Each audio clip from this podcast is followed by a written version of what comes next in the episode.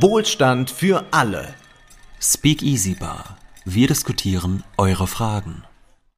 Hallo und herzlich willkommen. Hallo Wolfgang. Hallo Ole. Heute treffen wir uns wieder in der Speak Easy Bar, um die Fragen des Publikums zu beantworten. Aber zunächst habe ich eine Frage an dich. Was trinkst du da? Es gibt heute einen ganz klassischen Old Fashioned, also Bourbon, Zuckersirup, Angostura Bitter und als Garnitur eine Kirsche, also nichts Aufregendes. Was ist bei dir, Wolfgang? Trinke ich auch sehr gern, aber du weißt, ich bin zu faul, um mir selbst äh, Drinks zu machen, höchstens mal Horse Snack. Ich äh, trinke deshalb einen äh, Schaumwein, mit anderen Worten auch einen Champagner und äh, gönne mir ein Gläschen. Ja. Zum Wohl. Prosit hm. auf die Fragen der Community. Wir haben ja das letzte Mal äh, eine Frage angekündigt, sie zu beantworten und haben es dann tatsächlich im Eifer des Gefechts vergessen. Deswegen sollten wir vielleicht diese Frage doch mal vorziehen. Ja, lies sie uns doch vor, Wolfgang.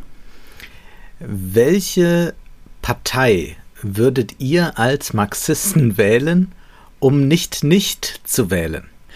Das ist eine Frage, die wir uns erlauben, glaube ich, ein bisschen größer zu bearbeiten, denn ich glaube, man kann ja erstmal überhaupt die Frage stellen, inwiefern sollte man wählen gehen? Also das ist ja. jetzt etwas, was, ähm, glaube ich, für viel irritierend ist, dass man diese Frage aufwirft. Aber ich würde doch sagen, wenn man das aus einer marxistischen Perspektive durchdenkt, gibt es da ja zwei relativ rationale Möglichkeiten, mit der Wahl umzugehen. Man kann auf der anderen Seite, äh, auf der einen Seite sagen, das ist der, ich sag mal, pragmatische Weg, der äh, reformistische Weg, dass man sagt, nun ja, man wählt äh, die Partei des geringeren Übels, wo man sagt, das ist das, was innerhalb der gegebenen Umstände noch äh, am besten ist äh, die Partei, die sich für diejenigen einsetzt, die wenig haben, für Umverteilung äh, und all solche Themen, die sich ansonsten auch für Themen einsetzt. Es müssen ja nicht nur ökonomische Themen sein, auch andere mhm. Themen, die einem wichtig sind, ähm, gesellschaftspolitischer Art. Das heißt, das wäre jetzt die pragmatische Weise, damit umzugehen. Und dann gibt es die alles andere als konstruktive Weise, nämlich einfach zu sagen, ich äh, verweigere mich der Wahl. Also zu sagen, wie Peter Decker sagen würde, wählen ist verkehrt. Das heißt dann also, man sagt, es ist ja eigentlich so in der bürgerlichen Demokratie, dass alle entscheidenden Themen schon geklärt sind, bevor man zur Wahl geht. Also man ist einfach durch die Verfassung daran gebunden, wir leben in einer Wettbewerbswirtschaft, in einer Wirtschaft des Eigentums, auf gut Deutsch einer kapitalistischen Wirtschaft. Und dadurch, dass man zur Wahl geht, kann man zwar wählen, welche Partei regiert und wie regiert die dann dieses kapitalistische Land. Man hat aber eigentlich über die eigentlichen Fragen, äh, da hat man nichts mehr zu melden und deshalb sollte man es sein lassen, weil man durch die Wahl die Zustimmung zum Beherrschtwerden äh, gibt. Das wären so die zwei Möglichkeiten, die ich jetzt erstmal grob skizzieren würde und äh, wo man jetzt ja vielleicht mal drüber diskutieren kann.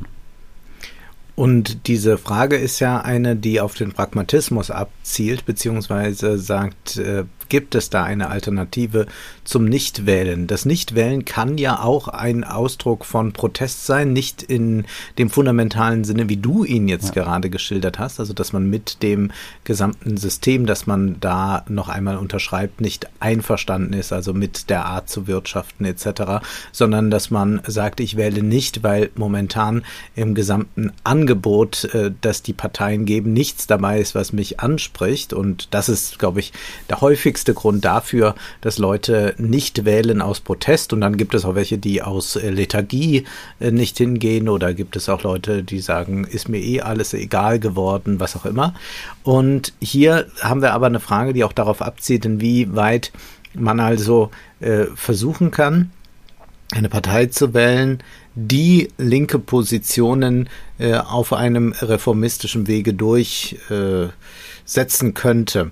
Und das finde ich erst einmal aber schon eine wichtige Einsicht, dass man sieht, es gibt also Parteien, die äh, gewisse progressive Ansätze vertreten in ihrem Wahlprogramm dann. Und das würde ja zunächst mal zeigen, also diese Parteien, äh, die äh, dort in eine äh, fortschrittlichere, äh, gleichere äh, Welt gehen wollen. Das sind erstmal die Parteien, die man generell äh, theoretisch unterstützen kann. Jetzt ist es mir fern, eine Wahlempfehlung zu geben, äh, zumal ich, äh, der ich ziemlich illusionslos bin, dann doch immer noch von einzelnen Politikern enttäuscht werde im Laufe von Amtszeiten. Aber man kann sicherlich äh, festhalten, äh, dass es ja da im linken Spektrum mehrere Parteien gibt, die in Frage kämen, bei denen gewisse Positionen da sind, die man nicht zwar als marxistisch bezeichnen kann, die aber sicherlich äh, die Welt für, äh, beziehungsweise die ähm, Situation in Deutschland für einige Leute verbessern könnten. Ähm, ich muss sagen, dass ich pragmatisch äh, äh, daran gehe und tatsächlich so wähle, dass ich denke, dass möglicherweise es durch diese Wahl denen, die äh, wenig oder gar nichts haben, es vielleicht etwas besser geht. Also ich äh, stelle mir eigentlich so eine simple Frage wie, äh, wer wird ähm, ähm das, die, die Sozialhilfe erhöhen? wer wird nicht auf einen imperialen Feldzug losziehen und äh, noch mehr Aufrüstung wollen? Äh, das sind eigentlich die Fragen, die ich mir stelle, also so ganz äh, basale. Ähm, ich habe aber auch in der Vergangenheit schon mal nicht gewählt. Mhm.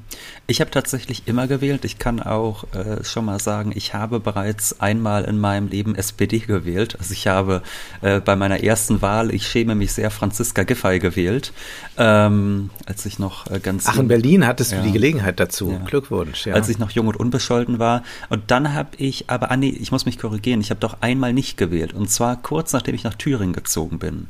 Und dann ist ja die FDP mit, äh, ich glaube, so zwei Stimmen Vorsprung oder so, also ganz minimal doch noch in den Landtag gekommen. Es war ganz, ganz knapp. Und ich glaube, seitdem ist mir klar, man muss wählen gehen, weil es bedeuten kann, eventuell kann man solche Leute arbeitslos machen. Und mindestens das ist ja schon mal ein gutes Argument. Ja. Und finde ich auch. Ja, und äh, ich würde auch sagen, man muss auch äh, doch diesen pragmatischen Weg irgendwie bedenken, dass man sagt, ähm, also ich bin jetzt wirklich alles andere als reich, aber ich nage auch nicht am Hungertuch. Und man kommt sich dann so etwas zynisch vor, wenn man weiß, es gibt viele Menschen in der Gesellschaft, die brauchen vielleicht auch sowas wie eine linke Opposition, die brauchen jemanden, der im Parlament mal nachfragt, ja, äh, wie sieht es denn hier aus äh, in dieser oder jenen Hinsicht, also dann meinetwegen Nachfragen an wissenschaftlichen Dienst des Bundestages und so stellt. Und aus diesem Zum Studienkredit oder so etwas, ja. Aus diesen Perspektiven halte ich es doch äh, auch für sinnvoll, wählen zu gehen, auch wenn ich tatsächlich die äh, abstrakten Argumente in diesem erwähnten äh, Wählen ist verkehrt äh, Vortrag für eigentlich sehr richtig halte. Ich finde, jedenfalls sollte man als äh, Partei, die nicht die AfD ist, sich sehr gut überlegen, ob das sinnvoll ist, so gemeinschaftliche Aufrufe zum Wählengehen zu machen gegen die AfD. Also, äh, denn äh, das kann auch so einen kontraproduktiven äh, Faktor haben. Ich erinnere mich beispielsweise an eine Wahl in Rheinland-Pfalz und da haben sich dann alle Parteien, die nicht die AfD waren, zusammengeschlossen und haben dazu aufgerufen zu wählen und haben so ein gemeinsames Wahlplakat gemacht. Und dadurch hat man natürlich Folgendes hergestellt. Die einzige Opposition, die es also gibt, ist die AfD. Ja, wenn alle zusammen auf ein Wahlplakat gehen, dann zeigt man damit, guck, die einzige Opposition ist die AfD. Und das würde ich äh, nicht machen. Das kann man ja strategisch sich so denken. Und äh, ich glaube aber auch, dass es äh, ein Armutszeugnis für jede Partei und für jeden Politiker ist, wenn man nur noch als Argument hat, äh, wählen Sie mich, um den Faschismus zu verhindern. Ja, und man also unterstützt wenn, wenn, ja auch damit wirklich einerseits die Rhetorik der AfD, dass es heißt, es ist ansonsten ein Einheitssystem, in dem alle Parteien völlig einer Meinung ja. sind. Äh, beziehungsweise man muss sagen, es ist dann ja eigentlich nicht mehr nur Propaganda, sondern auf gewisse Weise gibt man dem ja dadurch Recht. Ja. Wenn man, also eigentlich müsste man ja sagen, wir haben unüberbrückbare Differenzen und deshalb wollen wir äh, mit den anderen nichts zu tun haben. Zumindest wenn man seinen eigenen Standpunkt ernst nimmt, den man politisch hat. Und das gibt man damit natürlich völlig auf. Ich empfehle hier den Artikel, warum es alle lieben, Haider zu hassen dieser Artikel ist von Slavoj Žižek und äh, über 20 Jahre alt, aber er hat damals beschrieben, wie alle liberalen, konservativen, linksliberalen Parteien sich angeschlossen haben, den Rechtspopulisten in Österreich, Jörg Haider, zu hassen. Den werden Jüngere gar nicht mehr kennen. Also eine illustre Gestalt war das. Und Auch, er beschreibt äh, das. Illuster geendet. Ja, er beschreibt das dann auch sehr äh, schön, wie das, äh, also diese, diese Einheitsfront, die sich da bildet gegen den Rechten, äh, immer dazu dient, um äh, die Linken einzufangen, dass sie ja jetzt nicht an Umverteilungen und sowas denken. Jetzt gilt es erstmal, den Faschismus zu bekämpfen und jetzt macht mal hier äh, mit bei CDU und sonst wem und dann werdet ihr aber vielleicht noch hinterher belohnt. Und äh, da sieht man natürlich immer, dass das äh, nicht äh, der Fall ist. Das heißt, das wird äh, von Konservativen dann sehr strategisch eingesetzt. Aber wir können ja sowieso äh, jetzt äh, schwer voraussehen, wie es im nächsten Jahr sein wird, denn äh, da ist es ja auch so, dass äh, die äh, CDU äh, wahrscheinlich herbe Wahlniederlagen erfahren wird in den Ländern von Ostdeutschland und dort wird man dann möglicherweise sogar zu Koalitionen bereit sein, wo man es gar nicht gedacht hat. Wir kommen gleich auf das zurück, wo du wahrscheinlich schon hindeuten möchtest, nämlich auf das Bündnis Sarah Wagenknecht. Das werden wir gleich auch noch ausführlicher diskutieren. Ich würde nur gern abschließend nochmal sagen, also, weil die Frage war ja folgendermaßen formuliert. Welche Partei würdet ihr als Marxisten wählen, um nicht nicht zu wählen? Und deshalb möchte ich nochmal sagen, die Frage suggeriert ja so, man muss eigentlich doch wählen gehen wollen. Und da finde ich, äh, muss man ganz klar festhalten, nein. Also man kann diese pragmatischen Gründe, die ich eben genannt habe, verfolgen und wählen gehen. Da gibt es ja viele gute dass man sagt, es gibt die soziale Opposition im Bundestag oder dass man sagt, vielleicht schafft man es, die FDP aus dem Parlament zu schmeißen und diese Leute arbeitslos zu machen. Das sind gute Gründe.